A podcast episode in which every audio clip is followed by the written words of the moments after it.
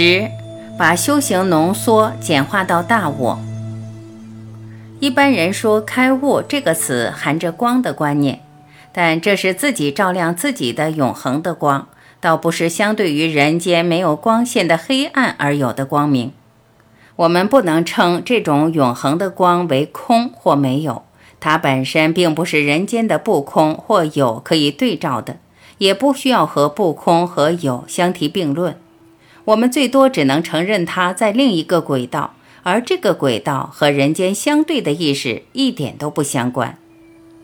这种永恒的光虽然好像和人间的意识不相关，但我们还是可以尝到一点它永恒的部分。唯一可以让我们体会的门户，也就是透过人间这个最根源的主体大我。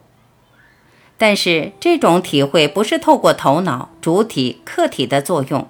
假如是透过头脑的作用，接下来当然就有个经验或体验可以描述的，甚至还有个对象，比如说可以体会到什么东西。我在全部生命系列常提到类似的观念：真实最多只能被直觉到或领悟到，而这种直觉或领悟并不是一种头脑、主体、客体的作业，甚至是这个头脑的作业要被略过，真实才可能被直觉到。这一点，也就是我们透过头脑不可能懂的。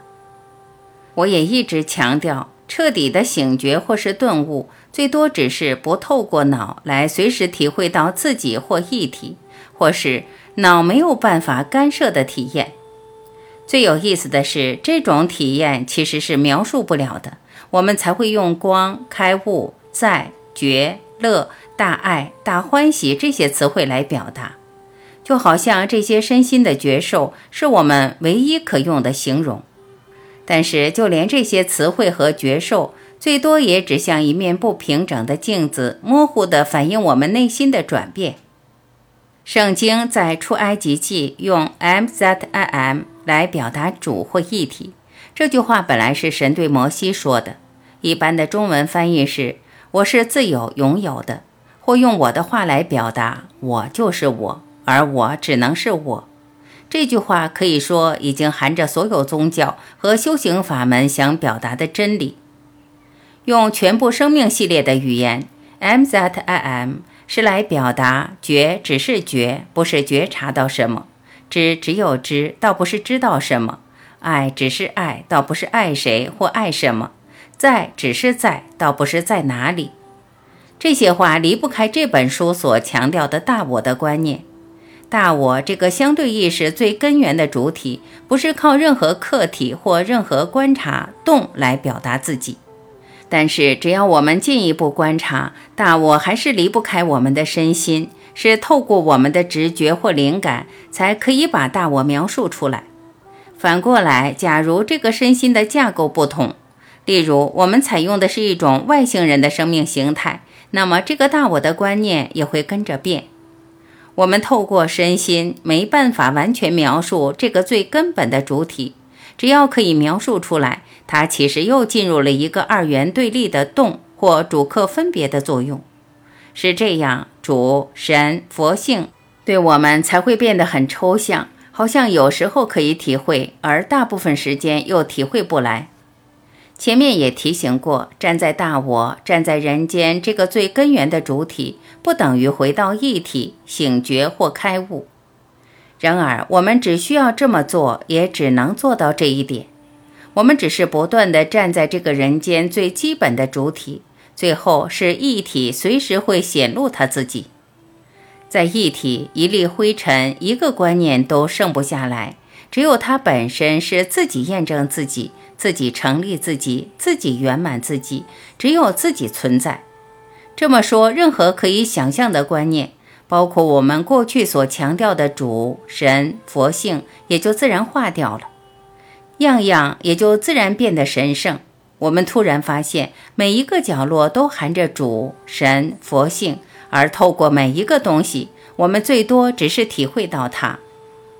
我相信这样的神圣和你原本所认为的可能又完全不一样，甚至可能是颠倒的。前面提过，有些朋友会认为可以透过瑜伽和一体合一，这种话还是可能产生误解的模糊表达。不只是从我延伸不到一体，甚至其实没有一个东西叫做一体。到这里，你应该可以体会到，一体或和一体合一，其实是我们在二元对立的世界才有的观念。真要说合一，最多是我们在这个人间，难免有时候头脑纷乱、烦恼重或身心波动很大。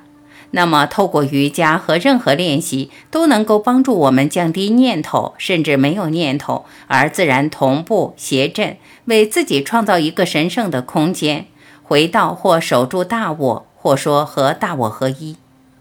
当然，如果我们明白了全部生命系列所谈的，也就会突然发现，其实不需要透过任何瑜伽或练习，本来就可以轻轻松松地住在大我。我会一再强调这些观念，不光是我认为对修行重要，而同时是要再次表达，这个大我是我们在人间不可能再缩减、再浓缩的体验。过去作为一个科学家，我样样都希望简化，也就是想把一个复杂的题目缩到最小。这样的取向，也就是英文里的最化约、最小化的取向。我等了好久，才终于能够把这些观念带出来。虽然全部生命系列的作品都提过这里所讲的大我、小我、个体性的观念，但过去没能表达的这么清楚。我知道要先建立完整的基础，才能让这些话活起来，而为你我带出更深层面的意义。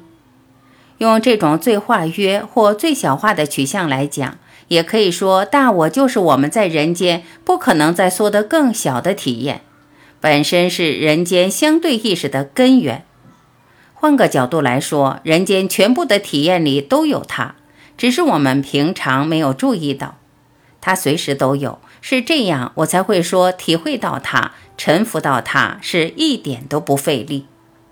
一个人懂了这一点，自然会想住在大我，而大我到底。只有这样子，没有启发主体客体的作用，他才可能完全放松、完全休息、完全自在，而随时停留在真实的门户。虽然我在这里这么讲，并不是停留在大我有什么目的，其实没有任何策略、任何规划，什么目的都谈不来，也不需要谈。别忘了，只要有目的，它本身又是费力。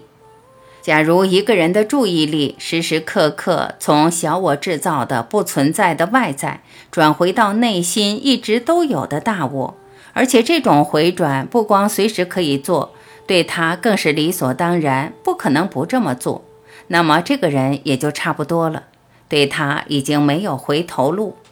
接下来他不需要去追求，更不用说还要去投入什么。